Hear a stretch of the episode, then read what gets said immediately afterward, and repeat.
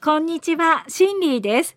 どうも、花々天国に実は初メールです。そしてトモローグに参加するっていう結構一番初めから挑戦しちゃいました。今日は私の淡い思い出をお話ししますね。私はパートとして竹中製作所に入社しました。そこに私より一回り若い中んだかりくんというイケメンの男の子がいたんです。シンリーさん、中んだかりくんって可愛いですよね。仕事もできるし、こないだ不意にチョコレートくれて、これってこれってどういう意味だと思います？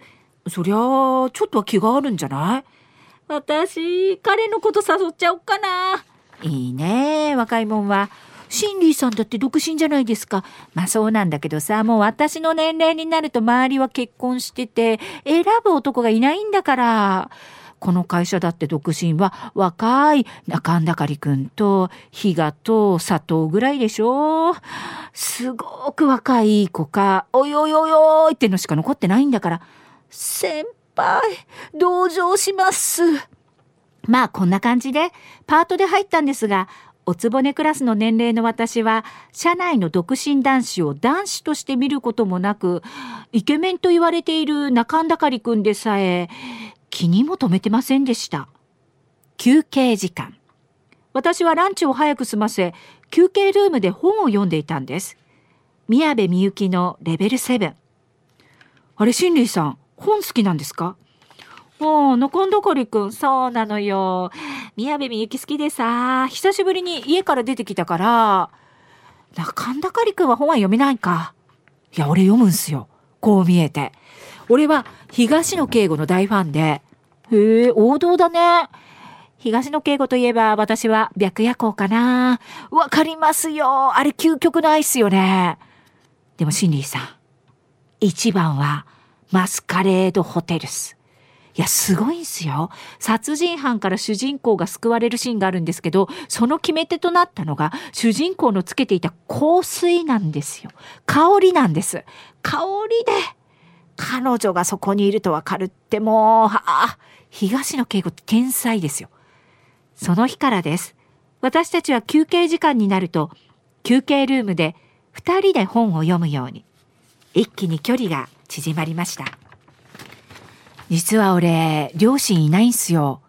仕事の合間には思ってもいなかった自分の生い立ちも話してくれ、男としては見ていなかったんです。でも、中んだかりくんと一緒にいると心が安らいで、中んだかりくんも会社の中で私にだけ心を許してくれていたように思えたし、あと中んだかりくんってボディタッチも多くって、でもでもう私は絶対勘違いしないようにしないとと思ってて、だって痛いおばさんにはなりたくなかったから、勘違いだったら大やけどするのこっちですからね。そんなある日。シンリーさん、俺この会社辞めようと思ってて。え、なんで？将来のために就きたい職種があって、国家試験の資格が必要なんすよ。仕事してたらやっぱり勉強できないから。そっか。仕方ないね。でも寂しくなる。わかりますよ。僕たちソウルメイトですもんね。え、中んだかりくんもそう思ってくれてるの？そりゃそうっすよ。お別れの日。これ、新天地に向けてのプレゼント。勉強頑張ってよ。ブックカバーとしおり。結構いいやつだからさ、長く使えると思うよ。シンリーさん、あの、実は僕からもあるんです。これどうぞ。何？嘘。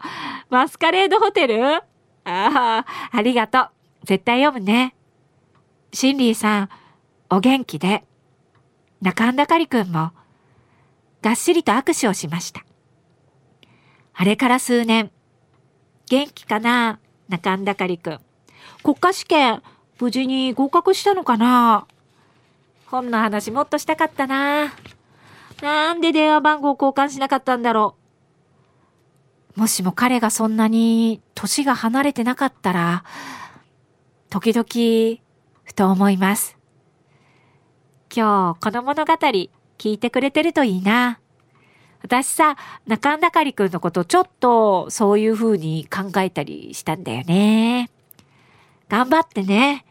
今でも応援してる。